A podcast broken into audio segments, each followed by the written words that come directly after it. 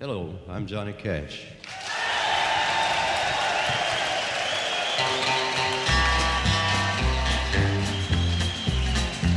I hear the train a coming. 欢迎收听反派影评，我是陆英子。我是波米。这一期 X 特遣队晚了一些，为的就是再次请回咱们的 DC 粉丝鲁运子。哎，上回他来呢，还是扎克施耐德版的正义联盟，这回则是詹姆斯古恩版的自杀小队。现在一名叫 X 特遣队，反正听着都是对前作有翻案，甚至有翻新意义的 DC 电影了。那么还是先说影片信息，北美分级是 R 级，这也是去年年初的猛禽小队之后市面上第一部首映就是 R 级的超英片。扎斗版正联虽然也是 R 级，但是正联的剧场版包括前一版自杀小队首映时候都是 PG 十三。漫威那边更是在死侍二之后就再也没有过 R 级电影了。片尾有两个彩蛋，其中一个是刚出完片名，另外一个出现在全片长字幕结束之后。格式是二 D 数字彩色电影，数字中间片是四 K 的，特别强调影片全片使用了 IMAX 认证的 RED 摄影机拍摄，但是影片并没有 IMAX 特殊画幅，全球一致的1.9比1。国别是美国，出品方是华纳传媒啊，注意和华纳兄弟还有稍微 logo 上的不同。那么原因就是流媒体线上版本了。当然，影片是由 DC 漫画自杀小队的相关角色改编而来，其中大众主流认知的版本，也就是八七版，漫画作者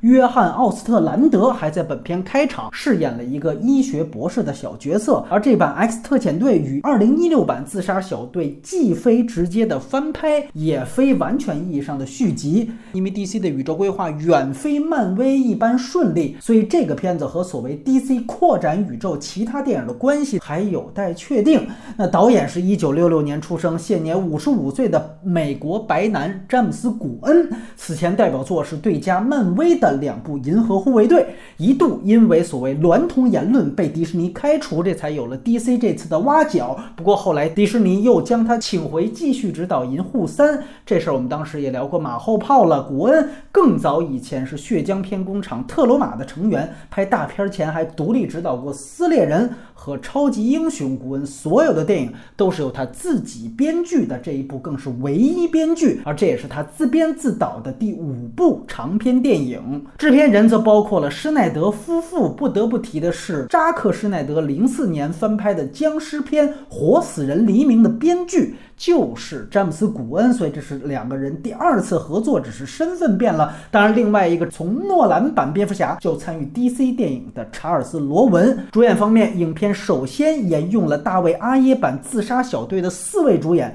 包括大家熟悉的小丑女马格特·罗比、黑人女上司沃勒的演员维奥拉·戴维斯，两位也都拿过奥斯卡表演奖提名。而另外两个角色回旋镖队长和瑞克·弗莱格的演员也全部沿用自。上一版自杀小队分别是杰科特尼和乔尔金纳曼。影片黑人男一号杰德里斯埃尔巴原本是替换威尔史密斯演死射的，不过最终还是饰演了另一个角色血腥运动。那么漫画电影的粉丝比较熟悉他的角色，还有雷神系列的海姆达尔。那顺便说，雷神三的导演塔岛塔伊加维迪提在本片还饰演了第一代捕鼠者。那么另外有所谓跳槽经历的呀，还有这次。给鲨鱼王配音的希尔维斯特·史泰龙，他曾经在导演古恩上一部《银护》里面演过星辰鹰那个角色，而黄鼬的配音肖恩·古恩还是导演詹姆斯的弟弟。那当然还要一提的是，影片男二号和平使者是由约翰·塞纳来饰演的，他刚刚参演过《速激九》，而且还搞出了大新闻，大家更熟悉他的名字是中文译名赵喜娜。那么摄影是英国男性摄影师亨利·布拉罕，他是。《银护二》的长镜，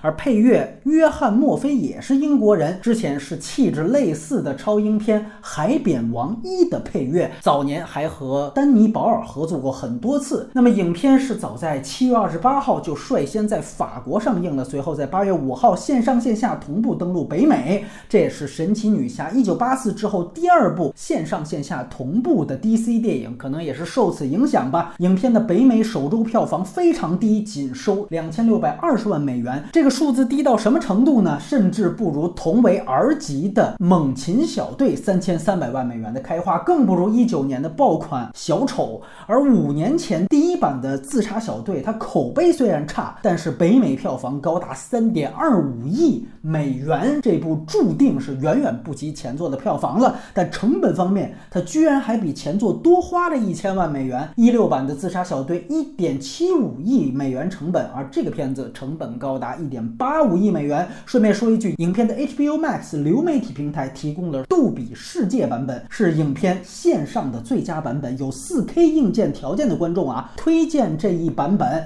当然，这都是在无法在影院看到无删减版下的最佳选择了。中字方面，推荐大家去找上传时间靠后的字幕版本，越靠后越准确，甚至同一个字幕组都在不断迭代和修正之前的翻译错误。比如说《鲨鱼王》，我看的版本还叫娜娜威，但后来就改成似乎更贴近漫画的译名娜娜赛了。那最便捷的判断方法就是看影片的前两句，第一句如果连约翰尼卡什都没翻译出来，直接关掉，尤其翻译成强强尼凯许的，肯定是机翻。然后第二句开始唱了吗？歌词没翻译出来的野马上官。古恩导演的片儿大家都懂，片中的金曲歌词都是带表意的。现在已经有了更完整的版本，包括片中西语部分的硬字幕。那么信息介绍到此，下面插播打分环节。就六点五吧，娱乐性挺高的，看起来蛮爽。尽力去做了一些类型的变化，然后去做了一些类型的反叛。其实我还是推荐青少年观众以及平时压力比较大的上班族。烂番茄口碑非常好的时候就说呀，DC 史上最佳，DC 崛起了。我反感 DC 崛起这个说法，嗯啊、我也觉得这个片子不能算是一种胜利啊，这是两、两件事。DC 崛起这个说法是放在以前的一个框架下，就是以前可能流行文化非常繁茂，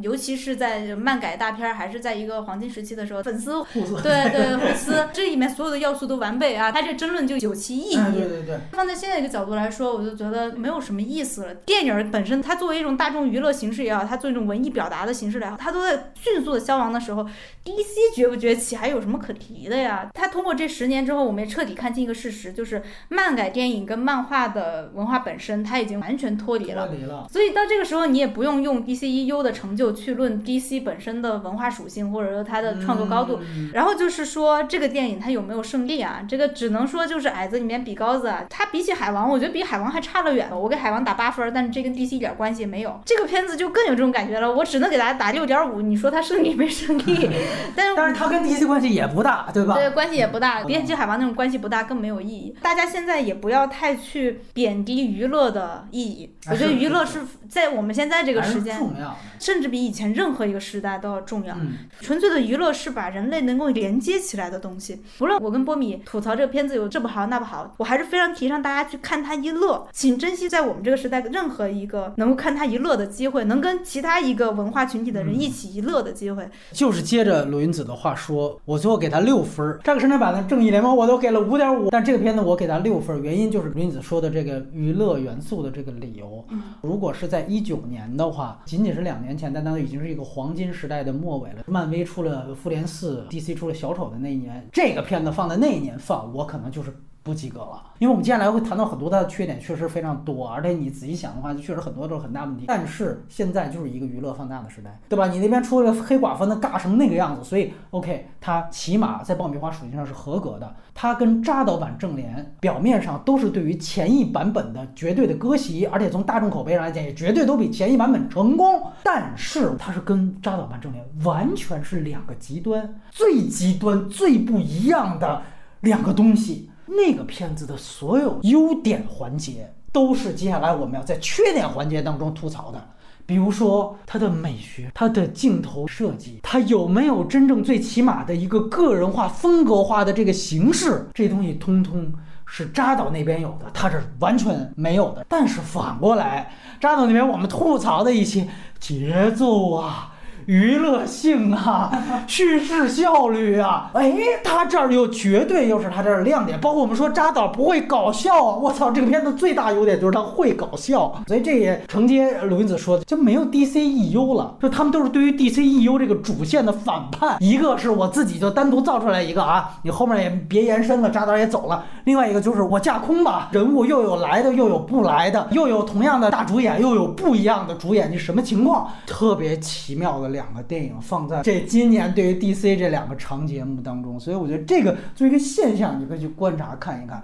最后推荐的人，我只说一类人要慎看啊，就是老鼠恐惧症的人，确实要慎看，因为它是个儿级，它还是会给你带来一定的不适感的。啊，我也听说了，就有看的一半儿，中间就开始出老鼠就不看了的。这个场面在后面它还会出现，所以对反复出现。所以如果你前面看到有少只老鼠的时候，你受不了，你就不要往后看了。如果有条件的观众，我希望大家去看杜比世界版本。它这个做是真的是按照这个新的技术标准去做的。我们还是先正统的从优点。聊起，还是先让鲁云子来谈一谈。其实这个片子胜在它非常的完整，这个表达不仅是视觉或者说是语言上的表达，是它整个影片的结构，还有它整个的审美的这个秩序上啊，它非常的完整。那放在其他的系列里面吧，可能不算一个很大优点，但是放在 DCEU 里面，相信我，你已经捡了一个宝了，已经。一般观众对它期待，它基本上都做到了。比如说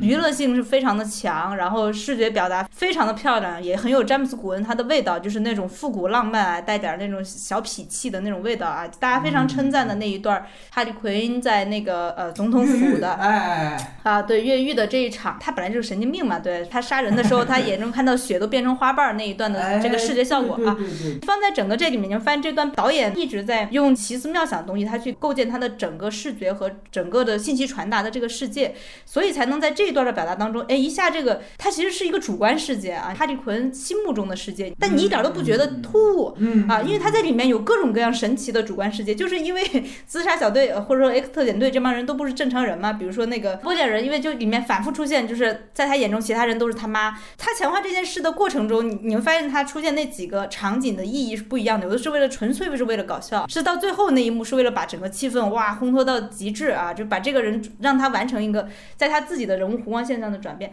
这些其实都是就能看出古恩是在整个这个。个体系当中，他找到了一条路子，去完成他一个完整表达。这条路子，一个是主客观之间的啊不断的切换，一个非常流畅的完整切换；另外一个是把他的那个美学，他的幽默。啊，他自己对于这个所谓反英雄的这个理解，顺利的带入 DC 的这个宇宙环境中，因为 DC 以前没有构建出这样一条语序去完成这个表达啊，那古文做到了，所以他完成这样一部完整的电影。那除了刚才我们说到视觉表达主客观的之外，还有哪些呢？就是它里面大家都很喜欢说的笑料的部分，很多笑料是通过反转来达成的。古文特别喜欢啊，他其实内心深处他为什么能把银护拍好，就是因为他内心深处对于超英那老一套，他就很不。呀，他总是想找一个角落把你这些东西打破。比如说，大家就很威武的从飞船上跳下来，哦，进到水里，然后 啊，就感觉要要他妈抢占尤马哈的那种味道。然后发现啊，傻逼了，然后咵，大家都死了。你第一次会发现，哎，这个死亡场景放在 DC 这个世界里面，第一次就觉得真的很惨，但是还是很好笑。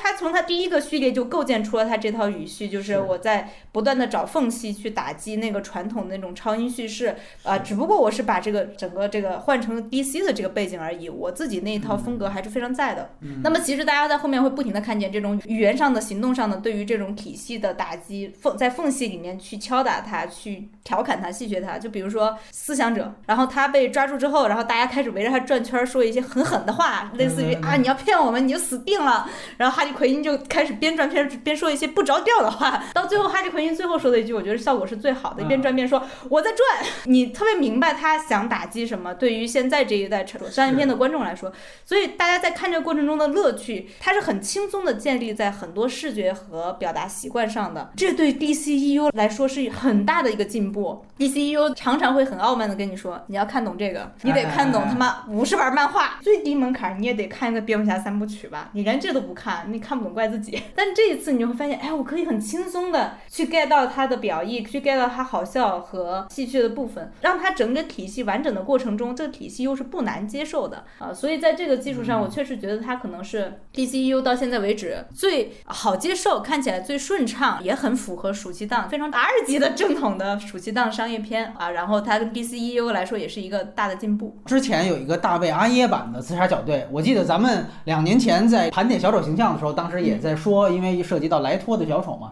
你从那个时候一直聊聊聊聊到正联的时候，你都会说，就是说其实那一版的自杀小队你也不太满意，它跟这个扎导的这个正联都有一个跟前一版本割席的这么一个问题。嗯，单独对比这个大卫阿耶版的自杀小队，它的这个优点和改进在哪些方面呢？大家看，如果看这两个片子的英文名，你会发现它其实只少了个 the，对，就是多了一个 the 少了一个 the 的区别啊，就不像中文译名看起来差别有那么大，它还是多了一个 the，大卫阿耶版当时也有很多种说法嘛，就说啊华纳欺负了他，对哎对他自己说的，阿耶自己在对，然后大家也说啊，弄一个阿耶的导剪版出来，还他以清白，但是只能说阿耶没有自己的粉丝，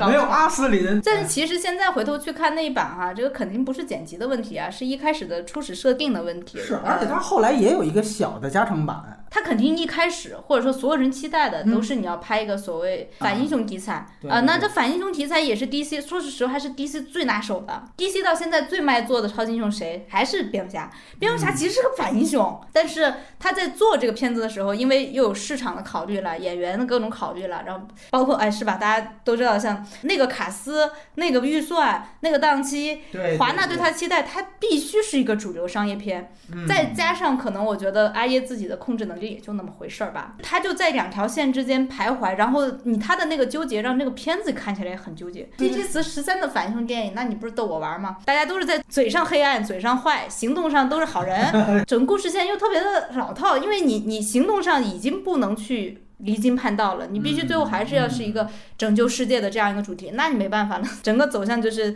在纠结中走走向平庸啊。那像这一版呢，我其实觉得古恩就想通一件事儿，就是说我不再考虑反英雄这件事儿了。就是那种严肃向的反英雄，对彻底不再考虑这件事儿，因为嗯这件事儿是我解决不了的，这不该我来解决，我就是要做一个爽片儿，观众也会爽呀。这个逻辑是很简单的，从某种意义上来说，他也是一个天才，要做就做一个啊新的，对我来说是可掌控的，而且是有意思的东西。嗯那么其实你看这个 X 特遣队，除了被打倒的那个赵喜娜老师以外，嗯他是有特别明确的。坏人的举动就是真正的好莱坞意义上坏人举动对，他杀了一个人家一个在洗衣服的一个妇女，他把人杀了，啊还准备还杀小孩儿，所以他必须给弄死啊！就哎当然包括他杀了队长嘛，呃，对？他杀了队长，他实在是一个真正的坏人。你把其他人捞出来看，在整个主流叙事里面有什么问题？就古恩特别鸡贼又特别聪明的一点是，他把反英雄这件事情外化为杀人的血腥和戏谑，就是暴力的儿戏化。你看见以前所有正统英雄都杀了一个人就开始辗转反侧，痛哎苦不堪。然后对蝙蝠侠到现在都还有一个就是传说中的不杀人原则，对哎哎，就是看他们杀人，哎，特别轻松愉快，杀人的甚至砍瓜切菜，对对，哎就就就 是有一种啊，什么玩游戏的那种感觉啊。然后你哎他把这个东西外化变成一种非道德化的一种处理是是，然后他用这个告诉大家说，哎。因此，这些人就是反英雄了，因为他们不在乎杀人这件事儿啊。然后嗯观众也就默默的接受这个逻辑，立刻进入到他商业化的这个叙事当中啊。你爽也有了，人物也立起来了，故事线也好推动了，所有的动作大场景景能够支撑你的这个都有了。哎，支撑你的商业叙事，支撑你的整个呃预算、你的票房成绩的东西都有了。一看，哎，这个片儿真是不别扭，所以这为什么说它完整，以至于你看到最后，你再回头仔细一想，其实也真不是反英雄，他们最后还拯救世界呢。哎，对对对，对就拯救世界了，啊，对，哎，不想了，所以这是两版之间我觉得最大的一个就是本质上的差异，也让它造成了就是在市场反响啊，然后在大家的观感上非常大的差异。你个人觉得，就是说扎导对于乔斯韦登的这个割席和这个对于大卫阿耶的割席，你个人更满意哪个呢？这两个情况的发生都是华纳在这盘下的已经臭的不能再臭的棋里的几步罢了，因为你也不知道下一招棋可能他又下啊，屎了。是是是是，对，扎导和乔舒韦登之争还是真正的 DC 路线之争。DC 式的电影到底应该怎么样？DC 跟漫威到底应该有没有区别？或者说超英这个叙事的未来到底应该走向何方？真的还有一点啊，原则路线上的这个问题。嗯呃，到这个自杀小队的时候，因为它本来又不是一个主流 IP，嗯啊，那那其实华纳挑中它还不是因为这嘛？它要是主流 IP，他不会这么搞了。所以它本来就不是 DCEU 的路线之争，它是一个市场决定的结果。X 特遣队的票房。现在是还远比不上前作，对对，比不上自杀小队，但它的口碑是远远比上了。是。然后大家又开始喊啊，DC 雄起了，是吧？更多人在喊 DC 漫威在一起了，对吧？然后其实这个效应对于华纳或者说我觉得对 DC 的影视化之路来说，可能是有更大的作用、更大的影响的。所以就是说，它相对也轻松，但是与此同时，它也没有那么大使命。这两个所谓变化的结果。我认为啊，都是不可延续的。明白，都是个案。扎导现在也不可能再去拍。是是是。对，古恩如果他要这样这么继续拍，呃，X 特遣队，比如他拍第二部，据说也要做了。对对对。也没有办法像这部一样拍。那他其实已经开始又开始讲说啊，我们要去做这个和平使者，和平使者的这个电视剧。他们迫不及待的就得找下一步招了。到现在为止，就是创作路线之争就变成一个好像很细微的问题。我其实比较同意卢云子说的整个这个定位，我相信大家也基本上都。能看出这个定位跟之前的不同。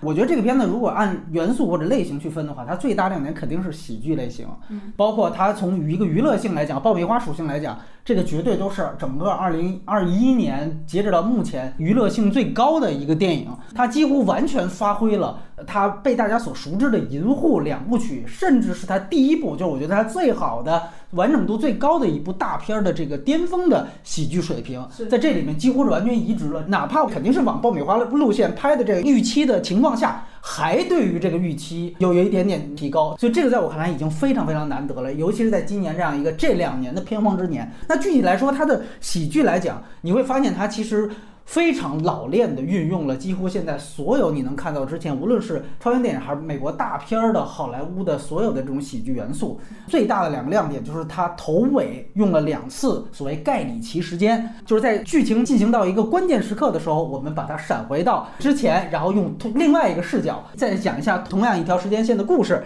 这两次头尾的盖里奇时间用的非常非常的熟练，而且确实都是在关键时刻。以非常棒的节奏来进行呃倒叙的插入，开场我觉得应该是我觉得整场戏里面我最喜欢的典型的反高潮叙事。开场如果字面意义概括的话，是讲了一个去自杀的小队，对，去诠释了自杀小队这四个字，那个小队全都最后死了，被杀了。这时候我把这个片名亮出来，这是一个诠释字面意义自杀小队的一个非常棒的一个结果。包括这个中间他还直接调侃，就下囚车那段戏，他就说啊，这就是你们传说中的自杀小队。他说，哎，你这个有贬义啊，我们现在叫 X 特遣队了。他基本通过这样台词就暴露了他整场序幕的一个调侃动机。第一遍看，如果你要是比如不熟悉 DC 到底这个自杀小队都是什么人物，而且呢也没看过太多的宣传物料的话，你在不知道这个片子到底是有什么主角的情况下，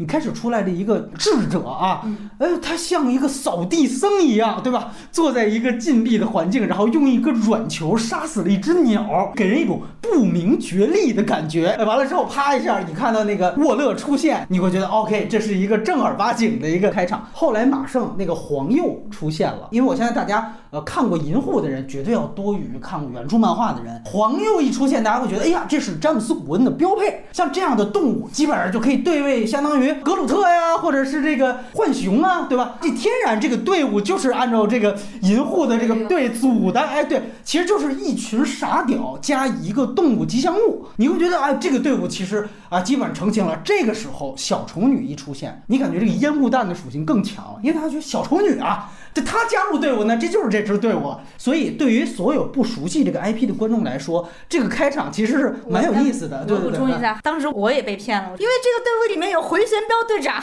对对对。回旋镖队长是自杀小队的初始元老，你知道，然后也是 DC 还是挺大牌的一个反派啊。说回旋镖队长一上来，哎，杀了俩人，哎，确实是他那个味儿，我真的就信了。直到他死了，我才反应过来这是这是 个烟幕般。也是显示出，我觉得真的古文是大刀阔斧的。哎，因为这个片的编剧也是他嘛，对，他大刀阔斧的运用 DC 的元素和自杀小队这个 IP，这是他在他的自由范围内，他应该是做到了最大的极致。我估计他。要这么干的话，肯定是有人会跟他说，回旋镖队长你怎么能让他第一幕就死呢？这可是自杀小队呀！但是人家就这么干了。你刚才提到回旋镖队长，OK，那其他还有什么黑色守卫、断臂侠？这 断臂侠太手办了，包括还有标枪和黄鼬，就这些角色到底是不是一些真的自杀小队原来的成员呀？我对自杀小队这个 IP 也没有那么熟，但是呢，自杀小队可能跟大家的印象相反的是，它不是一个年轻的 IP，它不是个年轻的序列哦，它也是从上世纪五十年代就连载的一个漫画序列。也就是说，从 DC 开始有了反派的序列开始，就渐渐有了自杀小队这个设定，中间又经历过无数次的重启，哔哩吧啦哔哩吧啦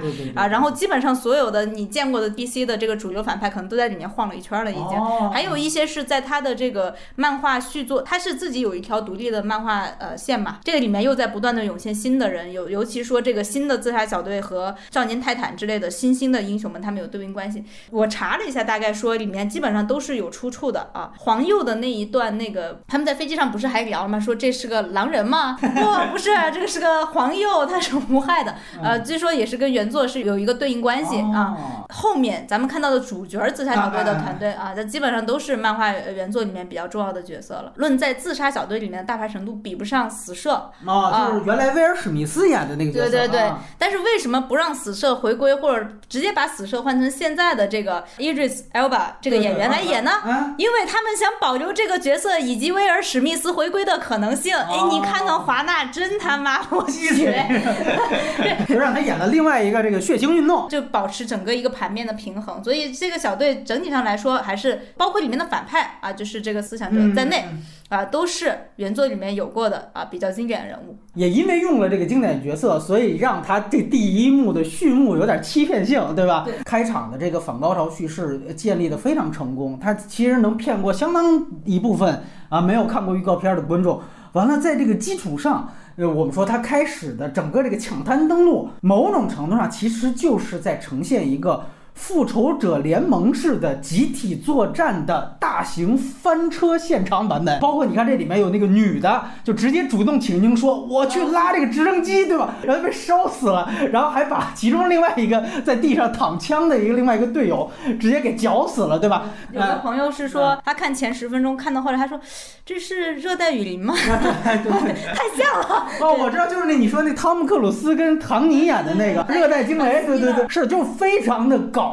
但是与此同时，你会发现它解构的这个梗非常明确。无论是开始那个女的主动的那个拉直升机，包括她做那个动作，还是最后那个标枪男对小丑女托孤啊，就说只有一个人能够拿起我的标枪，你都让人想起来，其实就是一个标准的美队时刻，对吧？就是那个拉直升机那个段落，大家看到应该是《美队二》，就是被公认好像最成功的那一集，就是有一个非常牛逼的一个拉直升机的时刻。然后这个标枪男这个托孤也是，他其实对标就是谁配拿起美队的盾啊，谁配拿起雷神之锤，对吧？这都是那种神话叙事。完了，在这里面做了一个这种解构，它整个在这场基础，你会发现它对标的也确实都是现在这个超英文化的东西，这些都是我们能够被解读的。但是如果大家再回去看一遍这一幕的话，它其实整个体验感非常棒，是在于他每个人被杀的这个整场的抢滩段落，它的节奏控制非常非常出色。整个这个序幕它其实只有十三分钟，其实它就相当于一个短片，自杀的小队自杀了，这相当于一个短片，在十三分钟非常高度的信息量。你看开始我们说他的起始点是扫地僧，就是这个智者。其实他最后他整个那个战场所有人死，他的这个视角也是从扫地僧出发的。这些人一旦全死，最后是作用到了扫地僧这个人物心里，让他一看，我操，我队友全是傻逼啊，那我只能逃，我就疯了，你知道吗？所以才促成了他叛逃而被爆头，而真正的这个落款儿。还没完，是他爆头之后这个血浆崩出来的这个华纳出品这几个字，这其实又是一种非常典型的破次元壁的这样的一个拍法。本质上他在说，古恩在说，就是让这批自杀送人头的人，就是我们华纳，就是我们创作者。当然，我觉得最漂亮的是他最后还有一个章节的回扣，哎，对对，就是那个小鸟，最后又吃了这个扫地僧的腐肉，不仅我们说堵上了这个动物保护协会的这个嘴，而且也算是一种非常棒的一个呃，你说报应循环也好，还是一个这个序幕的这一个短片的回扣，这都是非常完整，而且这个节奏掌握非常非常到位。这个序幕在我看来是可能今年现整个我看到过好莱坞大片里最棒的序幕。开始的这个所谓盖里奇时间是他在这个情况下，啪给你引出来，哦，原来在这个抢滩登陆还有另外一支队伍，这个节奏也非常棒，然后就把真正的主角抛出来。等他们一上岸的时候，打出 X 特遣队，告诉你这才是我们的主角。然后他直接跳回到几天前，然后结尾他还有一个盖里奇时间，同样当然也是反高潮叙事，这个更接近于盖里奇的那个用法，就是这个当赵喜娜要准备枪杀这个控制老鼠的女主角的时候，哎，突然一下子啪，他闪回到八分钟之前。我觉得这一段啊，它的亮点。不在于是反派怎么死于话多的，而是在于他只闪回到了八分钟以前。他其实，在闪回之后，他就真的拍了八分钟，八分零一秒的时候，整个电影跟随着血腥运动，也就是黑人男主角又回到了。赵喜娜准备枪杀女主角的这一个死于话多的场景当中，所以说这个高潮段落其实是一个非常标准的银幕时间等于剧情时间的教科书级别的案例。所以从这个角度来说，我觉得这也是他头尾呼应的两次盖里奇时间非常漂亮的用法。如果他还是像第一次这么用，那可能大家就觉得，哎，你这又来一遍。但是并不是，虽然它还是用在盖里奇时间，但是它的用法。和他的这个呃出发点又做了变化啊，虽然我觉得还是第一幕更惊艳啊，因为毕竟还是反派死于话多这是套路，但是我觉得他还算有想法。另外呢，还有一个我觉得就是说他前后用法上你能看出詹姆斯·古恩的这个老练哈，是在于他也用了一个我我也觉得是非常成功的一个喜剧包袱，说白了就是。救人质的无用功，他也用了两次。第一次就是我们说杀错小队，对吧？他本来想进去救队长，然后把一堆人都杀了，最后发现哦，那人家是好的，是吧？反政府军，我操！另外一个就是救小丑女，这两个都是属于反高潮叙事的无用功，但是滚。在前后也是用了不同的手法。第一个，我觉得肯定是更搞笑啊，它几乎相当于那种就是《速激外传》里边那个郭达和那个巨石强森，就两个主角双男主这个酷炫杀人竞赛，对吧？但是他就厉害就厉害在于这一段就是酷炫杀人，你可能觉得虽然不错，但是我们之前也见过，在这个时候你稍微不满的时候，他给你来一个，哎我操，他妈杀错了，揭晓谜底点，然后呢，大家来一个装傻充愣，对吧？就是啊。路上没见着人啊！哎，这个他发挥了赵喜娜那种装傻充愣的本事，这个笑料就非常漂亮的形成了。你可以说它是反类型。但是我想说，就是本质上反类型也是一种喜剧类型。滚导做的是非常好，而且非常熟练。但是我想更强调的是，这个第二场就是刚才鲁云子也强调非常漂亮的这个小丑女这场戏，还是说呃小队要去救人质，完了同样也是这个结果跟之前的不一样。但是如果滚在这第二场戏要还跟第一遍来的一样。就说我先不揭晓人质窝点内部发生了什么，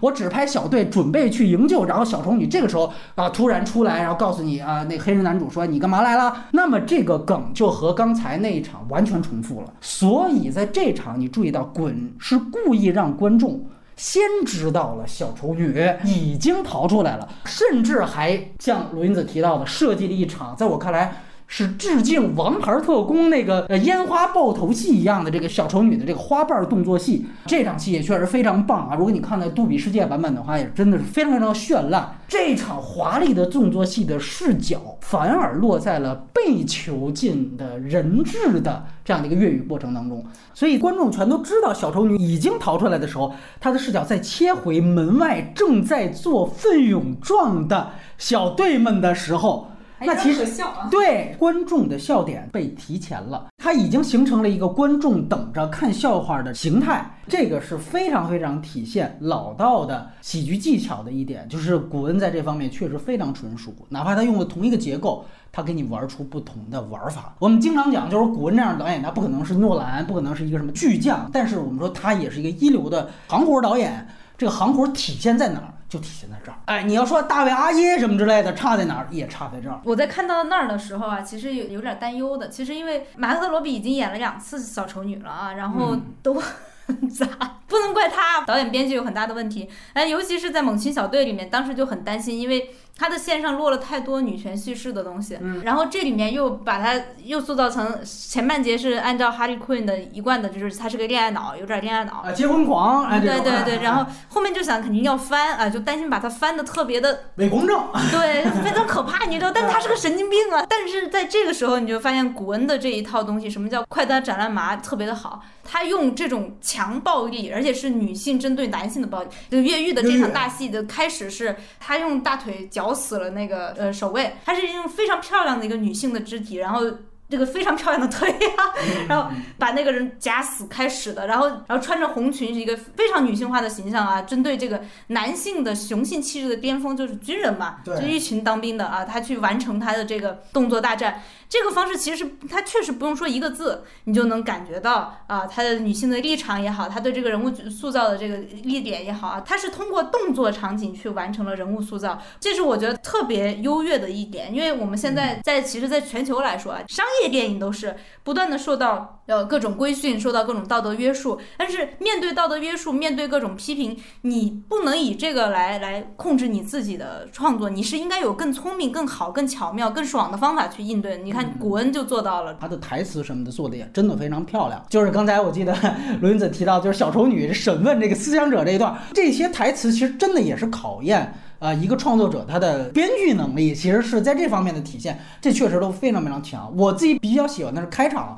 要非常短的时间内要处理，就是血腥运动必须要被逼上场，那他要跟他女儿首先得建立一个情感关系，这个其实非常俗套的。但是为什么在第一场我觉得还挺有意思，就是他用了一个其实代际矛盾，就是他讲他女儿去偷了一块能看电视的手表，就两个人最后隔着那个监狱的那个隔音板在那吼，偷一块能看电视的手表啊，他女儿就更大声的去吼，他他妈还有其他功能，他几乎在做一种解构，就是超人跟蝙蝠侠在扎克施耐德版本里在吼的那样的一个场景，然后他在吼一个手表功能，这种台词、这种落点和他的这个喜剧表现方式。全都在体现滚导是一个非常出色的喜剧导演，就是在好莱坞，尤其是之前包括小丑的导演，他原来也是拍喜剧的嘛。那当然他小丑完全放弃了喜剧，但当时就出现了一个路线之争，大家就说在取消文化、Me Too 运动等等带起来这个取消文化的情况下，那我们还怎么做喜剧？女的不能开玩笑啊，种族也不能开玩笑。那你除了解构川普，这解构川普都成个俗套了，对吧？那你还能要什么喜剧的方法？你感觉这个空间绝对没以前随随便便开玩笑这个空间那么大了。那么在这个时候，古恩几乎我觉得也算是一个带着镣铐舞蹈。他其实这个创作背景，他自己个人来讲，他也是取消文化的受害者，因为自己十几年前的这个 Twitter，他其实也被拉出来游街，很多人也在盯着他。那你是不是不够政治正确，对吧？在这个情况下，他还能够保持自己的这样的一个趣味，与此同时能让这些喜剧梗发挥作用，我觉得确实是很大很大的亮点。呃，可能甚至都无关于 DC 跟漫威，这就是一个好莱坞现状的情况下能做出这样的一个水平，我觉得就值得夸几句。就是说娜娜威这个角色，虽然我觉得还可以更有意意思，可以更挖掘一些，但是呢，它这个吉祥物属性啊也还不错。不就是古鲁姆吗？这个角色就是鲨鱼王吧？他在原著漫画里面不是个傻子呀。古恩导演还是降智了是吧？把他对，就降智，哎，他只是说话不是像人一样，但他不是一个傻子。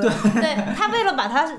塑造成一个萌宠，他强行把他变成那样，就对他调侃的是叫尤达的那种就倒装句，对吧？书也看不看书，哎，书也看不懂什么的，其实其实并没有啊。但是我特别能理解他为什么这样做，因为这个团队光靠那几个人是不够讨人喜欢的。哎他用他自己非常熟练的一套方法，就是我在这个团队里弄一个萌宠，他的体型、他的外表要跟他那种性格形成极大的反差。哎，没错没错。对他已经赢过一次了，他就用这个方法来再赢一次。他为数不多的一个设定，其实刚才鲁云子也谈到，就是小丑女这个，尤其小丑女前半段吧，我比较喜欢的是，他那当然也有一个反高潮叙事，就是他设置了他恋爱脑上身之后，跟这个大反派谈了一场恋爱，然后在。一次床戏之后，直接就把这个人给干掉了。我觉得这个戏其实本质上还是一方面平衡了小丑女整个这个原初人设，另外一方面，我觉得也算是把它给执行到我们说就整个这个电影的这个反高潮的序列当中。哪怕猜到他们要决裂，你总会认为这得到最后一幕才决裂吧？但是在这一刻马上就被干掉了。所以它其实通篇这个反高潮叙事在这儿也算是一环，但与此同时，我觉得它是是在小丑女的这个逻辑里完成了。鲁云子是怎么看小丑女人设？算不算是相对最贴近？还是说最远的一次？哦，最远的一次是吗？对，就是呃也没有最远了，因为也很猛禽和自杀小队也很糟。但这一次我我的看片的笔记里面记了一个说呀，哈利坤这变成好人了。这一部里面大家都很称道，他杀了这个反派，这哥们儿说了几句特别可怕的话，他他毫不犹豫把他杀了。然后杀了之后，为了巩固他这个好人人设，还跟大家几句台词说：“你居然都想到杀小孩儿了。”所以意思就是说不得不杀你。我当时看到那儿的时候，我就有点有点崩溃。对，呃，但是马克·罗比他还是进了他，因为他在这个角色里面经营了相当长一段时间。嗯，我觉得他这一次的表演虽然外放，但是不像前两部那么夸张的那种方式去去塑造这个人物跟常人异化的一点，因为他再不加那点东西，这完全就是一个正统的女英雄。真正的小丑女应该没有办法在大荧幕上。以现在的这个舆论尺度拍出来了，因为他是一个恋爱脑，他是一个神经病啊，杀人不眨眼，然后到处乱睡。我最喜欢的关于自杀小队的影视产品还是那个突袭阿卡姆那个动画电影。漫威虽然有更好的电影，DC 有更好的动画啊，以前有这么个说法啊，今年也有点口碑崩盘。那在那里面，很多人看看小丑女啊上了死社，然后就说啊，小丑女不应该是跟小丑一夫一妻制吗？大家都这么想，完全不是，她是一个在正统意义上各个方面都是。道德崩坏，脑子崩坏，但是非常有趣的角色，这才构建出他这个人反传统、反到底的这一面。那其实，在这一部里面，真的，我觉得他就是一个好人啊，非常关心同事、救同事，然后奋不顾身杀反派。一听到跟小孩有关的，就觉得哎，不能这么搞。所以我说，这个电影的好处在于非常完整。在这个电影里面的所有角色的逻辑，你看起来都没有那么的违和。明白。但是你把它放在 DC 的一个完整叙事里，你就觉得哪一个人都不是哪一个人。所以你觉得他的处理方法跟《鲨鱼王》是一样的，对吧？就是把他给合理化的到他的这个叙述当中了，但实际上跟原著就不是一码事儿。我觉得可能比对对鲨鱼王的处理还要更对我来说一点，已经完全不是一个人了。他充其量只是一个稍微跟别人看起来不太一样的正统女英雄，甚至可以说她是打倒大反派的最大功臣之一。对对，最重要还有一点就是说，因为他的儿级化。所以带来了很多的这种爽感上的体验，比如血浆喷溅呀这种东西，我觉得确实也是所有的呃 PG 十三大片给不到你的。其实呢，詹姆斯古恩呢，我们接下来可能缺点也会谈，他也不太会拍动作戏，但是呢，就是好在他反正是升级到 R 级之后，他可以用血浆这个东西代替，这些终归还是把他之前最早我们说他在特鲁马的一些经验啊、一些恶趣味啊这些东西带到这里面。当然，我觉得前面可能也推荐环节也会说啊，就是说你这个要是对于个老鼠啊这些东西要是。有很大的这种反感的一些观众，还是可能就会视之为缺点。但是我觉得，就是因为它是在 R 级的情况下，所以说白了，它的口味更重，当然也就能够更满足偏成人向的影迷观众的一些对于类型的满足。因为你再在那样一个 P D 十三的环境下去拍什么大片儿。你又不在大荧幕上去看很多东西，大家是嗨不到的。儿级不是一个创作上的亮点，儿级本身就是一个亮点。华纳终于想通了，自杀小队就应该是儿级。这本身就已经对比前作来说是一个进步了，它就相当于我们说维登跟这个扎导版的正义联盟一样，它只是还回去了很多它本来就应该的那一个基础的框架。轮子要没有补充，我们就来说一说缺点。很多朋友已经在我录这期之前，就是因为不好意思我迟了一点时间，所以很多朋友已经跟我聊过。有些人说，哎，真的特别好看，特别爽；也有些说，哎，就那么回事儿吧，超英片就这样了。我看完之后，我这两种感觉都没有，我觉得内心很平淡。它的。缺点也不值得大骂，它的优点也不值得大夸，它就是在这个二零二一年的一个电影市场已经走到今天这份儿上的，还能值得一说的商业片，仅此而已。就甚至我都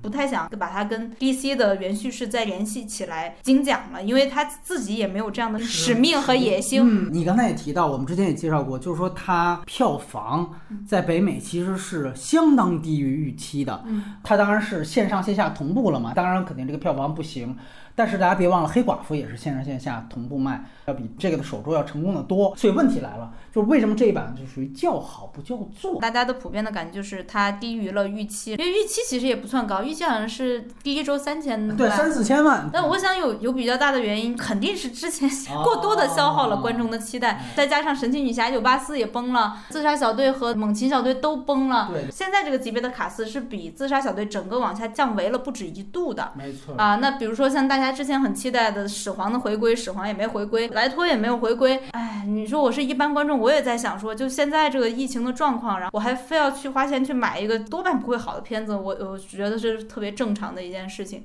而且据说这一次的宣传也是比较谨慎一些，街头海报啊这些就是都不是很多。哎，反正华纳的想法我们永远想不到啊。也许人华纳想的是，哎，我这次低调一点儿，然后大家一下觉得，哎，片儿好，哎，就不像你们以前吹的那么厉害，然后但是片子好，刚才其实提到了一点，我们会觉得他把所有的喜剧的套路啊，包括反英雄的套路玩的都特别好。但是你看我说的，比如说两次这个头尾的盖里奇事件，它不叫詹姆斯古恩事件，因为这之前已经有人这么做过了。包括我们说这个反英雄，我们说第一个反英雄的超英片是谁呢？是死侍一，当时也创造了 R 级片的票房记录。如果哪怕我们延续市场为什么表现不好，因为说白了，哪怕咱们从中国观众角度来说，这些都见过。包括你看，它开始出现这个字体，又是典型詹姆斯·古恩的这种啊，我们复古字体啊，这个昆汀《好莱坞往事》不比你做的这个细致，斯派克里这不全都是复古吗？就是这个好莱坞，这是一个套路了。反英雄本身现在也是一个新的超英的类型。四十一现在二零一五年的片子，过去了六年了，你还能玩出什么新花样？我们在这之前刚说完这个黑寡妇的时候，我们的胶片也提到，就是说黑寡妇还得消费死侍一里的梗，就是他们那个跳下来那个说那个单膝落地，死侍一不就调侃过吗？你现在其实是在我们在抬的是死侍一一的地位，古恩，我们在这一步完成，你只能夸熟练。再有就是说儿级动作片非常漂亮的这个华丽的花瓣动作，大家想到也是《王牌特工》，二零一四年的片子了。你的这些儿级的血浆片的套路或者儿级喜剧片套路，有没有超越《死侍一》？有没有超越《王牌特工一》？其实都没有。我再说一些具体的套路的点，其实它也通通全部都是抄原来的东西。很简单，就是沃勒所在的这样的一个后方的控制小队，嗯上来你记得一帮人在那儿赌钱，直接照搬林中小屋，看谁活到最后。我们在那个好莱坞十年里面说了林中小屋那个片子的意义，就是它整个对于怪兽片跟恐怖片有一个消解。就林中小屋在上个十年，就起码在恐怖片里面是一个巨大里程碑，就是在于它几乎用这种消解的形式去对于恐怖片历史上的所有的这个套路做了一个反套路的叙事。完了，你看詹姆斯·古恩到这儿做，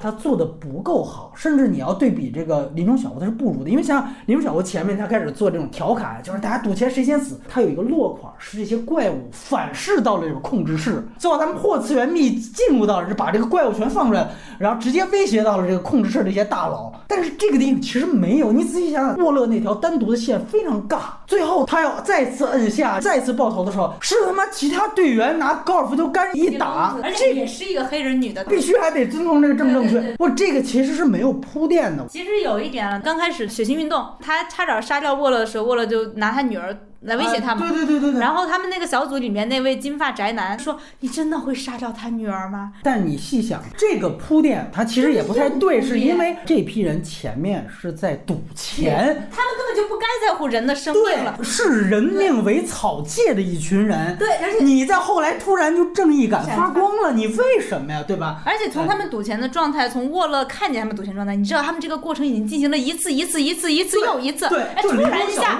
他就在乎起这这帮人，其中一个人的生命，甚至他女儿的生命，你都没有见过他女儿。对他这个就是完全的硬来，所以他没有把林中小屋的那种，他说白就是视猎人为猎物嘛，就是你们虽然在那个战场当中也是猎人啊，但其实我在后方控制室，我黄雀在后的，但是最后林中小屋是反噬的，这批人全都打破次元壁来到了这个控制室，但这个没有，而且你深入的去想的话，其实他这里面是可以有深度的表达挖掘，他在诉说的还是反美这件事情，就美国政府这个体制其实就是我只要把证据销毁掉，它其实暗示的就是关塔那摩嘛。嗯本土内我要这么搞反人类的东西，那是犯法，对吧？那我就在海外的中北美及加勒比海地区，对吧？地方都一样，我搞一个这种实验室，完了，哎，出了事儿之后，我其实不在乎当地人的生命，派你们去，只是为了跟美国政府的证据销毁，最好让大海星把当地人全给弄死，这样证据消灭的更彻底。这个其实是他所有的反高潮、反转里面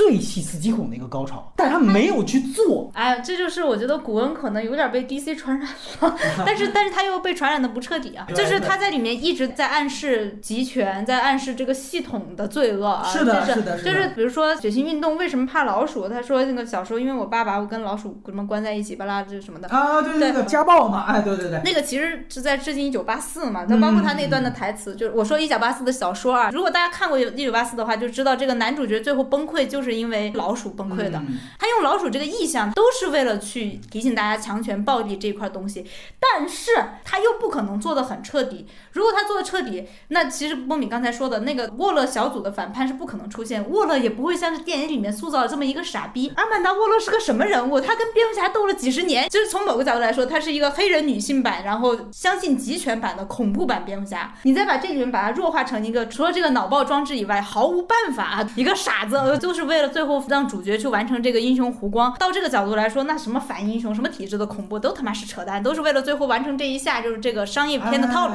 它其实就变成了一个叙事效率的便捷性，因为我们在优点环节也呈现了，它更多的是要做一个好的喜剧片、爽片儿，它没有能力兼顾爽片跟表达。包括咱们去想一想，一个沃勒治下的这样一个小组，怎么他妈可能出现最后拿一个高尔夫球棒一捋？那他妈这小组太失败了。要个个都是斯诺登的话，那就疯了。这个，而斯诺登也不是这么干事儿的，我顶多我换面我就走了嘛。所以你最后这样一个简单的、粗暴的表达，就是为了快，为了叙事效率，但一切都要降智。你别说 DC 了，对吧？他们连漫威的一些罗素兄弟的美队三的那种想法，他其实都没达到。老实说，爽就够了，这几年已经很不容易了。你没错，但是如果我们放在了一个相对长的一个超英片的脉络当中，这些类型片前面早就有过，它也不可能地位太高。而另外一点，刚才其实咱们也提到，就是说它的完成度高，天然是因为它架空，天然是因为它是 R 级。我得套用一句范志毅的话说，人家大卫阿姨耶也说了，我当时自杀小队背负的是什么使命？我是要做一个主流 A 级大片，你华纳给我下令的是必须 BG 十三，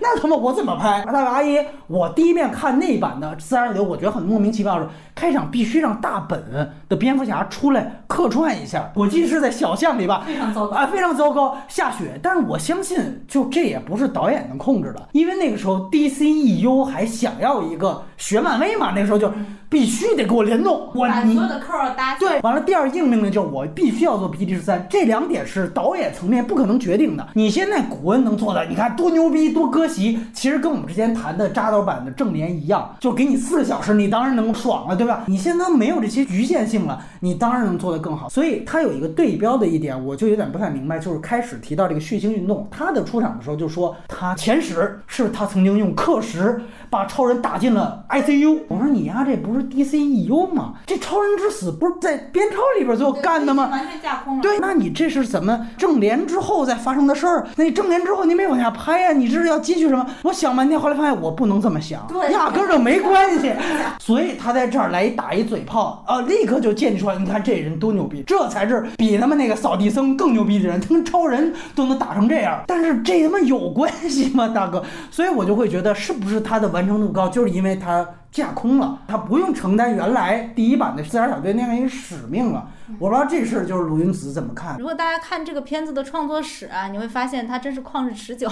从二零一六年的《苏打小队》上就说要要做了，嗯然后阿耶又走了，后啊来对然后又推翻了剧本。始皇先说要要继续演，后来又不演莱托先说要继续演，也后来也不演。最后好不容易把这个盘面全部确定下来，中途还换过一次角色。然后你到这儿的时候，你就会发现说什么扯淡？你你去跟任何一个片子的时间线去去去搭扣都是不可能的了。这个就要说起一个让人比较痛心的一个例子，就是本阿弗莱克版的蝙蝠侠，就是这个蝙蝠侠应该我们所有人都不会再看到了。当然，我希望有一天大本可能搞到钱又把它拍出来了，我不知道。哎哎哎但是那个版也是一样，在旷日持久的不断 delay 当中，它的剧本它的独立完成性没有办法跟 DCU 搭扣，又因为华纳的分级的各种方面原因，活生生的把一个剧本都已经出来了，然后整个盘都搭起来的呃项目给拖没了。那个时候华纳已经进入到一种我称为互联网大厂式的这个。啊，对生产模式，撒开这些项目组，你们各自去跑，谁赢了谁就是主时间线。就走一步看一步。一出一点什么，我就说这是一个平行宇宙。这么一个情况下来，就到了现在就出现了这么一个产物啊，甚至他没有办法跟自己的前作时间线搭上。小丑女啊，哈利昆，他没有一句话提到前作里面跟他搭档的队友。那，他只在背面写了一个“小丑去死啊，但这是他的人设嘛，他是小丑女啊是他深爱小丑，一次次被小丑”，背叛，对对对对，所以你也可以说跟前作没啥关系，这就是他的人设。嗯，所以我说这是一个不可延续的，因为你从这一步，然后再往下，难道你还能跑出一条 DCU 的主时间线吗？对你能够把这个人物这个这样延续下去吗？我要是说在 DCU 这么多演员里面啊，我最想采访马克特罗比，我就想问他说，你坚持拍了三部，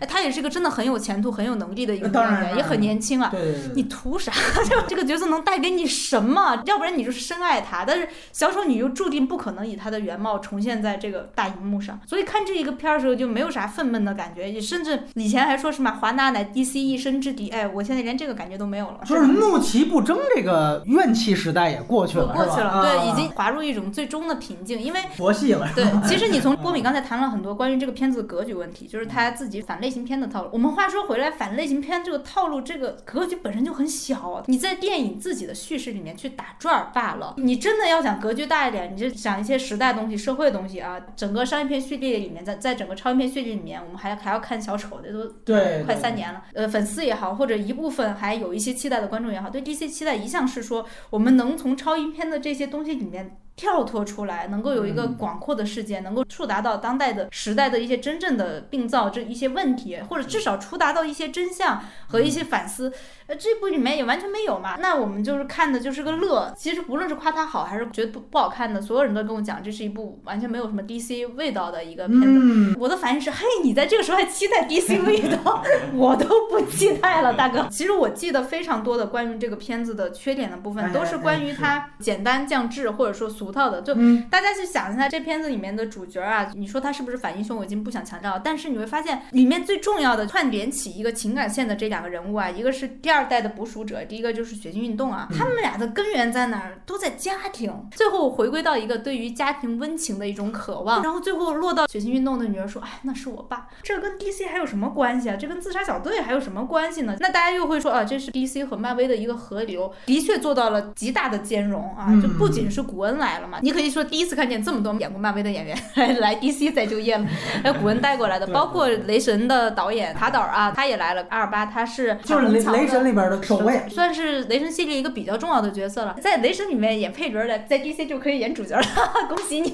然后你在看的时候，你确实就觉得，哎，这两家越来越没有分别的同时，其实大家面临同一个迷茫，这条路线还怎么走下去？这个路线问题是这部呃 X 特遣队根本不可能解决的。他给出答案就是我在大路线上保持传统，我在小地方上去开花儿啊，比如说血浆啊，花花到处乱飞了。但是从它票房来看，从它现在的影响力来看，你你回答不了这个大问题。这个问题不仅是属于超英片儿，属于 DC 的，它属于整个现在商业电影。上次全球的大部分观众为同一个电影翘首以盼，大家拼命讨论，哎，真的还得。追溯到复联四，而且复联四已经是日薄西山的最后一片余音了，两年了，没有提出一点新的苗头。那么其实最近从漫威那边来看，情况也不是很理想，是吧？黑寡妇也也垮了，到现在我是挺迷茫的。我看这个片儿的感觉，因为疫情啊，因为中西之间的一些意识形态冲突，已经没有什么东西把我们统一在一起。在最浅淡的层面上，也不能把世界的这个关注或者把世界的大家的热情和快乐统一在一起了。以前很大的这部分的东西就是靠电影、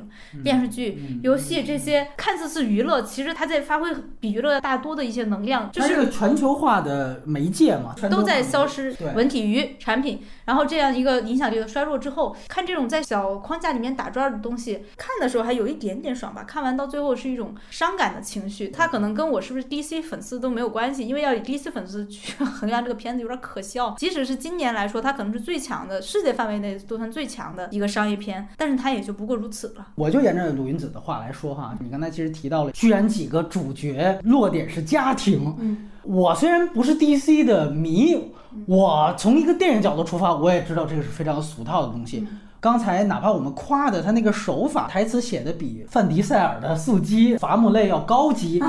但是它本质是跟他是一样的。詹姆斯·古恩，我觉得他没什么作者性，但是他有一个一贯性，其实本质上就是我们现在说的这个爹味儿。就你看他的这个这次的男一，就是这个血腥运动，最终他落实的还是一个。银护二里穷爸爸富爸爸这样一个命题，一个穷爸爸向女儿儿子证明了自己是一个好爹这个事情，然后得到了女儿的某种程度上原谅。对，包括二代捕鼠者啊，我一直觉得这个女孩很奇怪，因为她不应该出现在自杀小队里。二代捕鼠者在漫画里是没有这个，都出现的是第一代就是塔岛岛自己演的呃，对，他是一个反派，就是也是那个头罩也是他的，然后他他能够去招解招老老鼠嗯对，到二的时候，哎，你看到最后是是他拯救的世界。哎，对，怎么拯救的呢？就是他跟他女儿说，哎，如果老鼠这种渺小的生物都可以有人生的理想，哎，嗯我们也可啊，那这个女孩儿简直就是一个爸爸的乖女儿。哎，她在里面也一直是一个乖小孩的形象出现，她居然是在自杀小队这样一个组织里面，她为什么在里面？就是为了让男一号完成他一个人性上的救赎。你看这的时候，我真的觉得没有力气，就浑身上下对，包括整个电影当中最稍微跳脱出爽片的这样的一个完成度的地方，就是他们突然在那个大巴上特意给这两个人照玻璃，嗯，玻璃，然后里边呈现了一个回溯，两人各回溯了一段自己跟自己女儿或爹的场景。你就知道他要形成一个如父如女，嗯然后最后这么一救，等于他们俩拯救了世界。就整个这一套完完全全是他在《银护二》里边我最不喜欢的那种，就是伐木类的东西。而且我觉得这里面它更严重的地方是在于，其实它跟这个反美的这样的一个体制化的东西是完全冲突的。你本质上是在拆穿一个体制的一个邪恶的东西，一九八四的东西，但本质上这个是一个遵循父权的电影，就这个根本就互相打脸、左右互搏的。整个这些自杀小队的人，他本应该是去到头化的。最后都变成真正的变成真正英雄，你解释不通之前他们错杀了，甚至是虐杀了自由派的反政府军。虽然你说赵喜娜这里面是最残忍的，女性的唱歌都给杀了，但是你其他的，包括这个捕鼠者在内，他那个一打开麻袋，那个老鼠出来，对吧？你这也是杀了一个人的，这个血腥运动就更甭说了。当时杀人竞赛里边有一个露下体生殖器的，直接就把那个人干掉了，对吧？他本质上是非常残忍的，但是到最后怎么去扛过去，就直接让那个跟啊、队长喝茶的那个女性的反政府军头领就说，哎、咱们是同仇敌忾。这个女性说，毕竟那个总统杀了我家人，付出任何代价我都愿意。一句同仇敌忾就带过去了。非常的草率，他甚至我觉得可以做到一点是，他可以最后把他们为什么一定要转身，就是说沃勒下令你们可以走了，但是他们为什么还要转身？他其实都不应该是一个英雄转身的时刻，他应该强调出跟这场戏有联系。你们只是去还血债而已。他最后拍的跟《最美逆行》一样，我觉得他这个主旋律搞得他妈我就崩溃了。我最不能忍的是最后还要通过一场电视新闻联播的戏，让他女儿看到了，啊，这是我爹，爹味儿满满的一场戏，你明白吗？你知道你爹还虐杀了一群自由反叛军吗？你说虐杀自由反叛军就儿级吗？自杀小队吗？他们本来就是坏人的话，那你最后这个向女儿证明价值观搞什么呢？非常又当又立的东西。就在这个过程中，你会发现，嗯哎，这个团队还挺有团魂的。自杀小队有团魂，然后打了三个问号，你知道吗？嗯它真正的符合当下氛围的，然后也符合这个题材原本的那些东西，他不敢拍。嗯自杀小队之间什么关系？就是在沃勒弄死你之前，我就想弄死你了。啊，对其实就是那个娜娜薇吃队友，应该那种场景会对对，然后大家各种尔虞我我诈啊啊，然后各种想送队友当炮灰。我说这个哈利奎因太不像哈利奎因了，还居然真的把这帮人当朋友，你天还救他们。这里面有个地方是血腥运动快掉下去了，哈利奎因说就抓着我，然后哈利奎因真把他拉上去，我给我疯了！我当时看到这是哈利奎因吗？你以为应该是狮子王阿法莎那段给扔下去了，对对对，然后我就想了想，可哎，最多也可以不理你嘛。因为哈利奎因最疯的一点是什么？就所有人都怕他，连小丑都有点怕他的原因就是嗯他不把别人当朋友，也不把别人当敌人随着心情变化，突然就想搞死你，哎，下一秒可能对你又不错。就是对小丑，他有时候都是这样，有时候他想把自己搞死。所以你在这个过程中，这个题材本身的趣味性，它跟当下这个时代的勾连，嗯哎，我们就生活在这样一个时代嘛，大家先把对方认为成敌人，先想好怎么能搞掉你，而不是说先我们先想好怎么合作这个问题。你能把这些拍出来，呃，那当然就好看。你这 R 级就更值嘛。就现在我看见这个 R 级，只能觉得它非常的流于表面，对，血浆，哎，人头，然后包括说，生殖器，哎对，然后就黄色笑话，鲨鱼王他手撕鬼子。对，我第一次看好莱坞大片里面看见手撕鬼子，那个撕法都是一样的。是但是大家不要忘了手撕鬼子那个动作，当时为什么会被批，被大家拿出来说，就是因为它太儿戏了。我们看这个片子的时候，不说要求什么 DC 的什么深度啊，这个种啊是是完全已经不扯淡了。但是我们真的在看一个反英雄电影嘛，它有触及到一丁点真的反英雄的核心吗？那是一点都没有的。他在完成这个完整叙事的同时，他丢弃了这个叙事原有的几乎所有的可能性。就这个片子，其实四个字总结：别想太多。我非常同意刚才鲁云子的一句话，就是说它在一个 R 级的维度，它不应该做到表面的 R 级的元素，它还本来应该像比如说小丑那样。你应该有更大的表达那，这电影是完全看不到的，甚至它是互相冲突的。最后突然一下子去扯了一段，塔岛演的第一代捕鼠者跟女儿说，老鼠是最被人瞧不起的，但这正是我们底层的力量。我操，这是一个华金版小丑的一个逻辑，对不对？就是说一堆底层在被人瞧不上的情况下，最后他们来解决了一个最大的危机。但是你这个东西和你之前所有的表达，你挨着吗？反而一个爹说出来的，使得这段的爹味儿和整个对于反体制的这个大主题形成了一个巨大冲突。就是他所有东西其实都是为了补掉这一块儿的一个动作逻辑。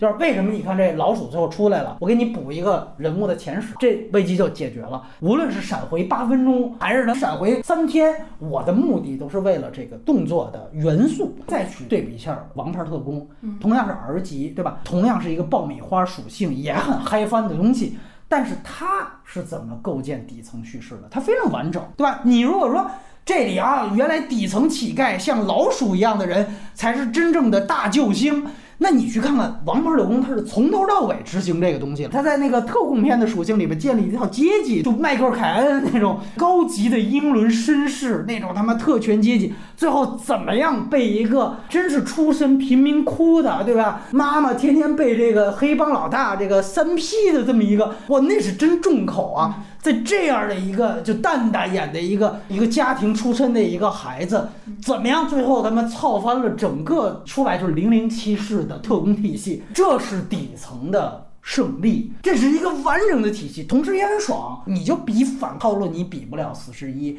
你比这种表达，你也比不了王者荣一。我最就看到詹姆斯·古恩他最大表达就是好爹，就是爹味儿。另外一个就是咱们之前其实已经说过了，就是说如果你细想这里边的人物、嗯人设，其实没有任何一个人能立起来。从这些角度来说，他也没有超过大卫·阿耶版。大卫·阿耶版其实除了那个马克·特罗比之外，其实沃勒也是同一个演员演的，就是维奥纳·戴维斯。但是哪怕到沃勒这儿，其实也没有什么太大的提升，反而就让你提到降智了。有钱人物小传也是很俗套的人物小传，这里面没有任何一个人你能记住，甚至哪怕对比滚导的，咱们说就是银护一，就是格鲁特，都对标鲨鱼王。那我觉得就是格鲁特还有最后那样一个成长是什么呢？就是第一步最后有一个抱起大家，有一个舍己为人嘛。你说那是一个套路吧？他至少对于这个人物来说，他有一个完成。非常完整。带着这个标准，你去看这里面，它前面有一个也是伐木类的段落是什么呢？他跟第二代捕鼠者，就这个女性有个交朋友的段落。娜娜威想去吃掉这个女性，很符合刚才卢云子叙述的这个啊，队友之间想把对方吃掉，但是马上一下子变成了一个主流桥段，就是说我跟你交朋友也行吧。但是你会发现到最后，其实娜娜威这边是没有落点的，唯一的一个落点，也是一个反叙事是什么呢？他以为他看到了自己水族馆里的一些漂亮的这种小章鱼吧，小怪物。我的朋友，哎，我的傻儿朋友，那完全还是一个卖萌，然后到最后他被反噬嘛。但是我就说，你作为一个格鲁特式的人物成长，没有。你想想格鲁特这个人物，他那个成长，真是字面意义的成长，就剩下这个小树苗，树苗一步一步成长长大起来嘛。到了第二部，还有一个就是青春期叛逆少年人设的格鲁特，一直在那儿自己打那个掌机游戏，其他人说话他也不理。就是虽然他只有一句话，只能说一句话，但是这个人物你会发现非常清楚。但是这个电影就是有破无立，哪怕是鲨鱼王很萌，但是对这个人物都没有格鲁特能让人记住。我想古恩他在做这个片子的时候，他对人物没有感情，当然他也要没有感情才能做到这种大家觉得非常爽，这种不断的反杀、不断的死。他做到这种没有感情以后，你会觉得这些人物的命运非常难以捕捉了。但是也是因为他没有感情，所以他对这些人的前史、他的个性他不感兴趣。弗莱格那个角色嘛，就是队长，他中途死了嘛。其实他是弗莱格 Junior，对他爸也叫弗莱格，他也是有前史，哔哩吧啦。那为什么阿曼达沃勒要让这样一个看起来还比较有良心的一个正统的军人去领导这个小队呢？他是那个第一个想把硬盘一定要跟媒体曝光的人，然后他就死了。他其实算在一个斯诺登，对吧？对，他是一个正统英雄嘛。你看这里面他是最正的一个英雄。杰森伯恩，他的前史啊交代的不清楚了，他这个人的树立是树立没有的。尤其是他跟沙勒的关系，我第二遍看的时候也会想，就是因为你是第一个小队是完全是炮灰的，那你为什么又要让第二个小队的人去非得救这个弗莱格，对吧？就是他为了喜剧，就是为了啊杀错了，拍了半天是为了这样一个喜剧包袱，你没有真正在严肃的叙事当中解释这个问题。如果按照正常的自杀小队逻辑的话，所有人第一要对着干的就是弗莱格，太麻烦了，这人一天到晚讲道德。我斗胆帮杜恩导演想过解决方法，就是如果你要做一个正统的逻辑，最后还是要去打败一个大反派，派一派大星嘛，对，派大星版的异形。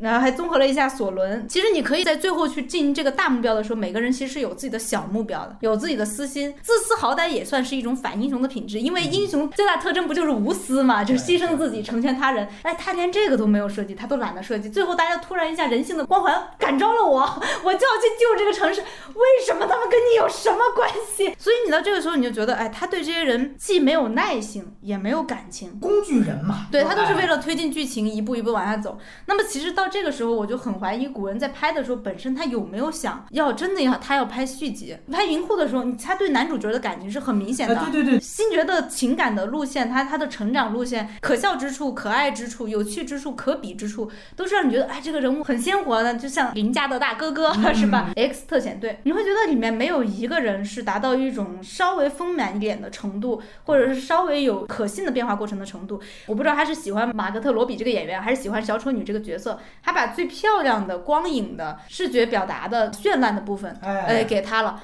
但是我看不出他对这个角色的喜爱，也是一样，把这个角色那种他的美貌、他的癫狂当成是完成他视觉表达的一个元素而已。哎，古恩他其实这方面很像。乔斯韦登，只是他比乔斯韦登好，就好在他跳槽的这个时机比较好。对比韦登跟滚导成功的教学就是如何你要在大厂之间跳槽要看准时机啊。但是他跟韦登没有太大区别，他们来这儿就是收钱办事儿，只是人家的行活水平高。但是呢，他对人物没有爱，对这些人物也没有什么瞧得上的。当然，你说小丑女啊，最后我也替他讲一讲，就是杀海星的时候，他找了一个落点，就是标枪嘛，嗯，就最后一下意识到，哦，原来扎这个大眼睛是这个标枪的唯一意义啊！你感觉挺神经病的吗？这个是说稍微有点靠近鲁云子刚才解释的，就是说，就哪怕为了一个神经病理由，我也要去扎。但是其他人那个转身什么，为了女儿，伪光正东西太扯了。而且那个转身，我就特别受不了的一点，这是完全违反。自杀小队逻辑的一点，你你后面那炸弹你都不考虑一下？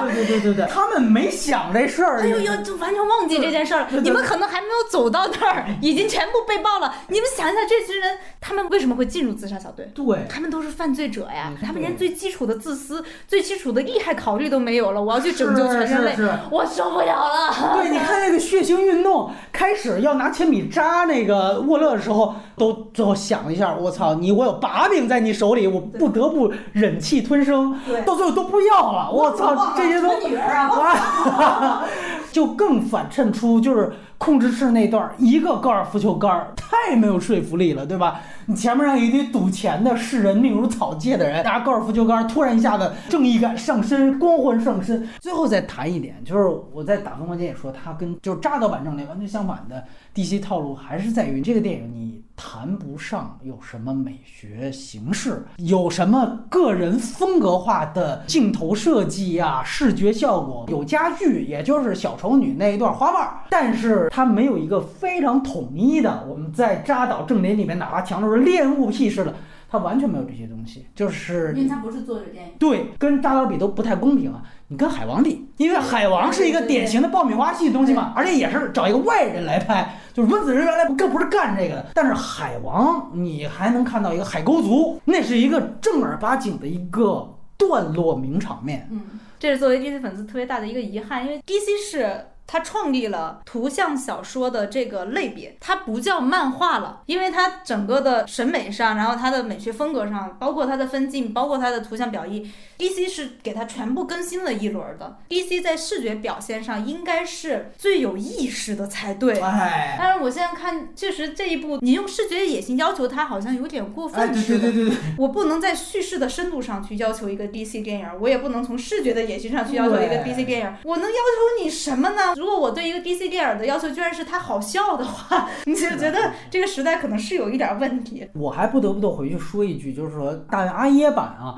他不是扎克施耐德那么有视觉天赋的一个导演，但是你公允的讲，你去看蝙蝠侠抓死射的那场戏，他都试图去努力贴近和跟上扎克施耐德那个风格，还得下雪呀、对吧？还得有点镜头设计啊，包括之前咱们好像也有点吐槽，就是说那个莱托他是一个嘻哈版的，就是你会发现他这个人物至少他有一个对标的一个视觉体系，对对这电影是没有体系的，对对吧？就是阿耶，其实很明显，他那一版里面，他不断的在强调一种重力，然后他让所有人都不断的处在失衡的状态里。是是大家会记得，至少有一个名场面，就是小丑女幻灭那一刻，是因为那个小丑把他就是在飞机上，这他没有抓上，然后他就飞脱出去了，然后有一个灰白的拉长半截头，然后闪电这些东西，他有意识到你在塑造一群反英雄，你在整个的影像的这些动作呀，然后包包括他的立场方你要有一些表达，他不断去塑塑造这种失重、坠落，包括他的母题动作是小丑女跟小丑跳那个化学池嘛，然后，但是你你我们看这个 X 特遣队的时候，你就发现他一切，因为他的一切都是为了一种戏谑，他为了去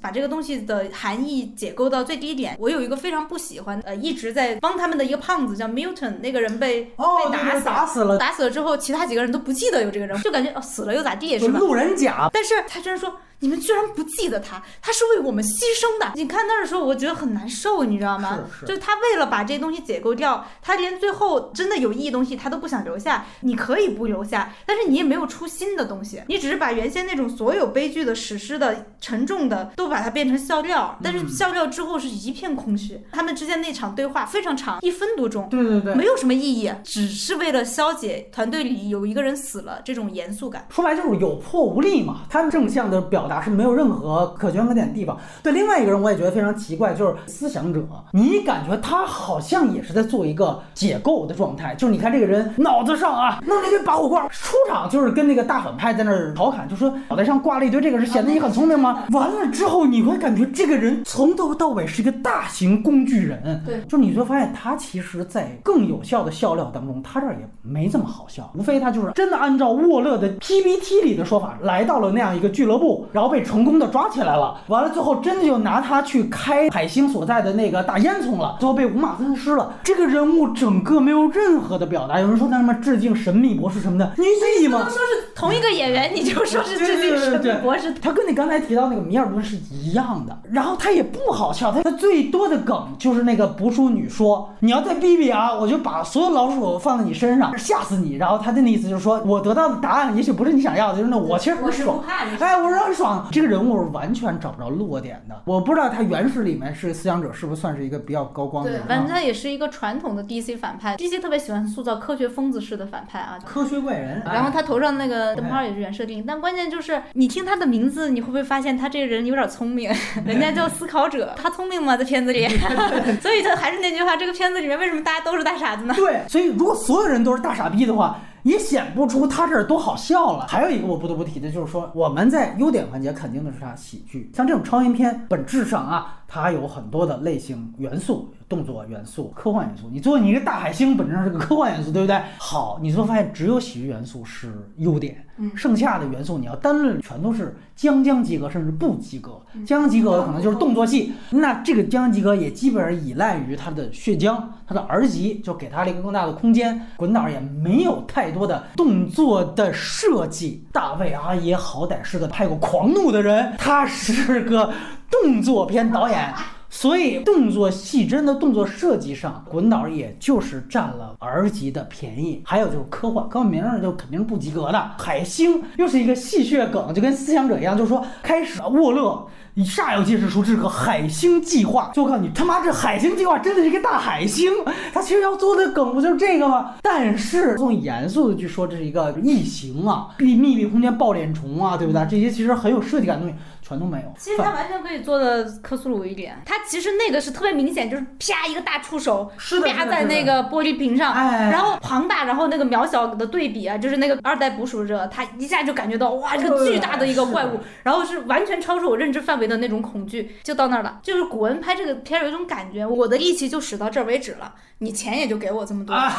你 你资源也给我这么多，我能做到这样，已经是远远 over 你的 expectation 了。这是一个怎么说，就是就金鸡。我来这儿做大保健，客人啊，你是只有一个小时啊，你再多大哥得要钱了。但是我这一个小时里我给到你，但是一超时间我拎包走人。对对。而且我觉得不得不吐槽一点，就是 DC 真正在主流电影当中出现克苏鲁的明确的触手的这个东西，是这一部 X 特点队和海王，恰恰是把克苏鲁元素用的最浅、最凑合事儿的。大家还记得海王是最后来一场指环王的冷兵器大战，那个大 boss 是一个大章鱼。这个就是克苏鲁了哦，完了，这里面就是大海星派大星，DC 远比漫威有机会就呈现真正恐惧这个东西的，哦，我就跟大家说然后，DC 用在了最浅薄的两个娱乐的爆米花大片当中啊。DC 跟克苏鲁文化深到什么程度？大家记得蝙蝠侠世界里面的疯人院叫嗯阿卡姆，阿卡姆是克苏鲁文化创始人 Lovecraft，他的小说里面出现的医院的那个名字啊就叫阿卡姆。DC 当时之所以把这个命名为阿卡姆，就是在致敬他。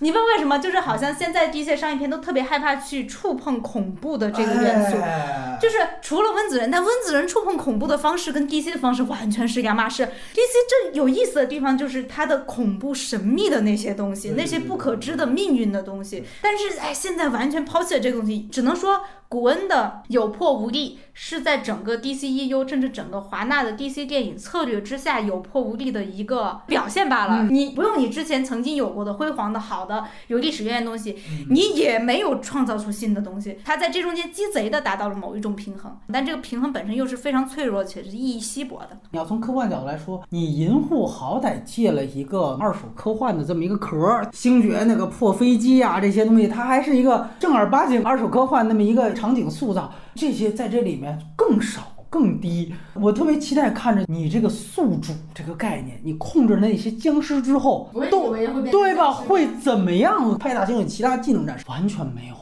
到最后，那些被爆脸虫之后的人，完全变成了砍瓜切菜的菜了。我后来还看到他那个，就是第一个自杀的小队里边的有一个那个女性啊，是不是扒飞机那个人？就是说他的一个亲戚也是什么的，也是控制宇宙级别的一个人物。你这个你要多少做一点，比如说你跟后边派大星的发现过程有联系什么的。就这部是真架空，真没宇宙观，这就让我想到我们之前吐槽他《银护二》了，不是讲他那个星爵的亲爹是一个噬星者级别的一个人，就是就能把所有的这个星球像病毒一样给吞噬。然后就说当时是差一点也把地球吞噬了。我说大哥，那你要吞噬地球的时候，你那个地球上当时肯定还有一批英雄还在呢。你复联英雄在嘛呢？你也没照。就是古恩他好就好在这儿，他不考虑联动的东西。嗯。但是他鸡贼也鸡在这儿，他没有这些负担和包袱，他才能做到这样的爽。就但分给他一点任务加点进来，他肯定还连罗素兄弟还不如。甚至我讲一句，就最后你说拿一堆耗子啊吞噬派大星，让不喜欢耗子的观众会捂眼睛，但是让喜欢看重口味的人也没觉得多嗨。我觉得是。奇怪，就是它不意外。嗯，我们在科幻的这种片子的历史上，有多少次都是什么强大的外星生物，因为一个特别微小的一个事情，哎就他妈崩盘了。然后其实最早就是《世界之战》，斯皮尔伯格翻拍那个嘛，病毒最后把火星人给干掉了。这个里面你会发现，它是一个实体对实体的一个战争。哎，就是我，我用数量打败了你。又由于这个派大星，我们说了嘛，他不克苏鲁也就罢了，他可能是为了讽刺美国政府吧，把它弄成了红蓝两色，啊，对，就更卡通了嘛，就更更子宫像了。。是然后你看的时候就会觉得老鼠弄它也真的不奇怪。大家想想，把那个场景放到南方公园里，违不违和？一点不违和，而且还不够好笑。就是最后那场老鼠吞噬的戏，真正暴露了古恩谈不上有美学设计、镜头设计这点，做的挺丑的。大家回去去看看，哪怕就是《War Z》最搞是那种密孔式袭击，那个镜头都是有。哪怕木乃伊呢？大家还记得木乃伊吗？我天，那个真的就困扰我二十年。那个圣甲虫那个，对对你既然要搞那个，就应该搞到底。你老鼠，你不如来蟑螂这种，对吧？更重口的，你都 R 级了，你客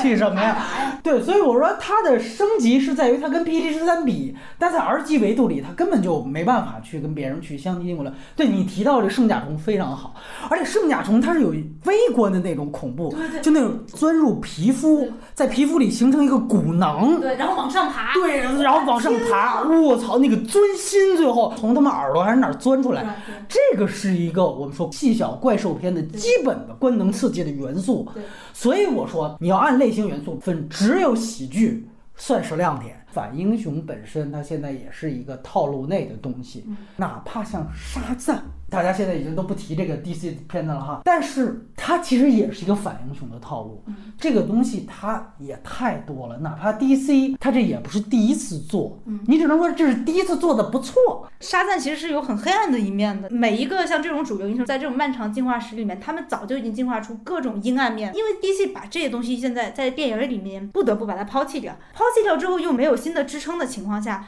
，DC 开始不断的引入像温子仁、像古恩、像这样导演去试图去寻找一个体系。他们都是自己的敌，他不解决你整个这个世界的问题。那我们就要提出一个新的问题，就是 DCEU 还有没有必要存在呢？我没拿金刚狼三欺负他吧，我没拿华金版小丑欺负他吧，提的是死侍，你能比得了吗？提的是王八特工这种爽片，你比得了吗？你都比不了。但是你也不要说觉得好像一个评论节目苛责他，大哥，我们在这儿花一个半小时去聊他，这本身就在想。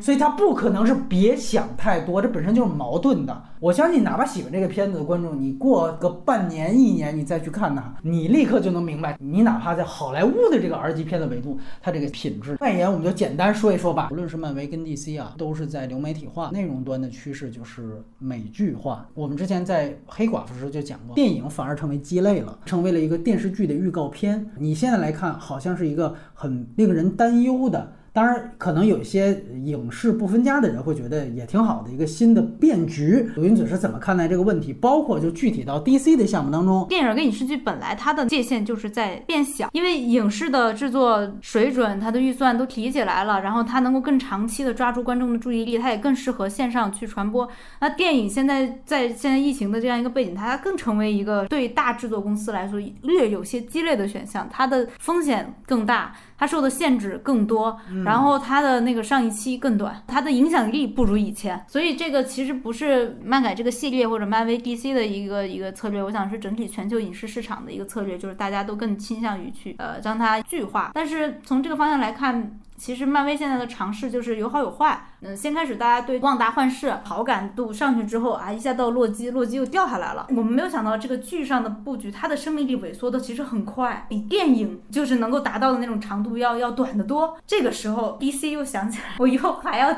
布局我的影视界。DC 之前出的几个影视剧，什么绿箭、闪电侠，包括高谭啊、守望者，有一些不错的尝试，比如说高谭和、呃、守望者守望者，但也有大家都连吐槽都懒得吐的绿箭和闪电。然后 DC 今年是要出一个，就对我们来说非常非常期待的项目，就是睡魔嘛，就是 Sandman。跳票跳了十几年之后，今年终于要出了。尼尔盖曼作为这个系列的大掌舵人，这和世界上声望最高的科幻、玄幻、奇幻作家之一，站出来说：“我特有信心，我觉得这次完全达到了我的要求，我的想象。它会变成什么样呢？我们不知道，但是希望说从好的角度来说，希望说它能够走出一些新鲜的路子，因为 Sandman 是从来没有被电影化的一个系列，它是一个小众精品，在 graphic novel 这个范畴里面，它的地位无限接近于神的那个地位，但是在其他观众眼中，哎都不知道它是什么东西。那么其实，在这样一个反差化的时候，我们反而希望说，创作者是不是真的可以把原作里面那些好的东西，不顾及观众接受程度，或者不顾及观众的一个现在一些欣赏习惯方式，去把它在剧里面呈现出来。我我其实是有一点这样的小期待，但是它能够帮助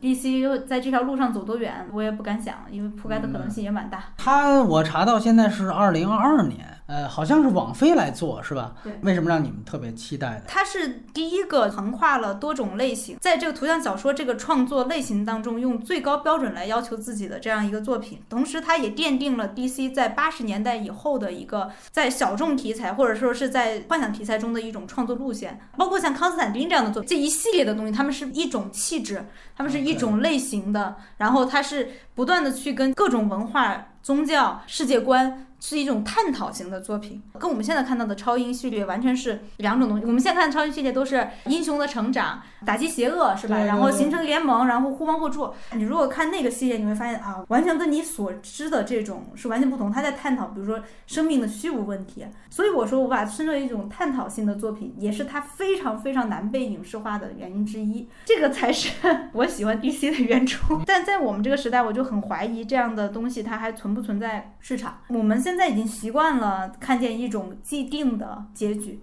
看见一种既定的路线，尽管我们会吐槽这个路线，我们觉得厌烦，但是我们也会因为这个路线中小小的反叛、小小的反套路感到惊喜。但你真正看见这种完全非套路化的东西，嗯，大家还会真的看吗？我就觉得还蛮不一定。那从你个人的角度来讲，像这样的项目，其实是不是因为也是算是就赶上了时代红利？它如果被改成剧的话，应该说比改成电影要更合适。啊，绝对是。你对整个这个像 DC 现在还有一些没有被开开发的，甚至说原来哪怕是拍过电影，但是也不够好的这样的一些项目，你觉得他们的这个未来更多拍电视剧，还是觉得你有一些担忧呢？对，从钢铁侠一开始的这十几年里面，大家习惯了这样一个思维模式，但是你从现在市场角度来看，这个思维模式和生产方式是极其危险的。这是宇宙化是吧？你的嗯演员绑定角色啊对对对对然后他不断的往下延伸他的生命，延伸他的故事，然后跟其他产生交际，形成宇宙。不论是用电影还是电视剧的方式去呈现，他都是在走这样的路线。漫威都做不下去的原因就是你这个路线的成本高到呃没有办法再继续。这个成本包括演员自己他变老，他他不想演，他提高片酬，包括这个人物的路线的演变，然后他能不能保持一种创作的完整性。嗯嗯就是大家会记得黑寡妇这个人，其实他在整个系列当中变了好几次，好奇怪。在这个过程到现在的时候，你看路漫威躺了一遍之后，到了 DC，你发现他整不出新路线来，他的角色包袱比漫威要大得多。他的问题也不在于电视剧或者电影，对，是吧。那你比如说像你刚刚提到这个大的像蝙蝠侠这种情况，那有没有可能他换换 就是在这样呀，就是在找中小 IP 啊，我感觉他想回到。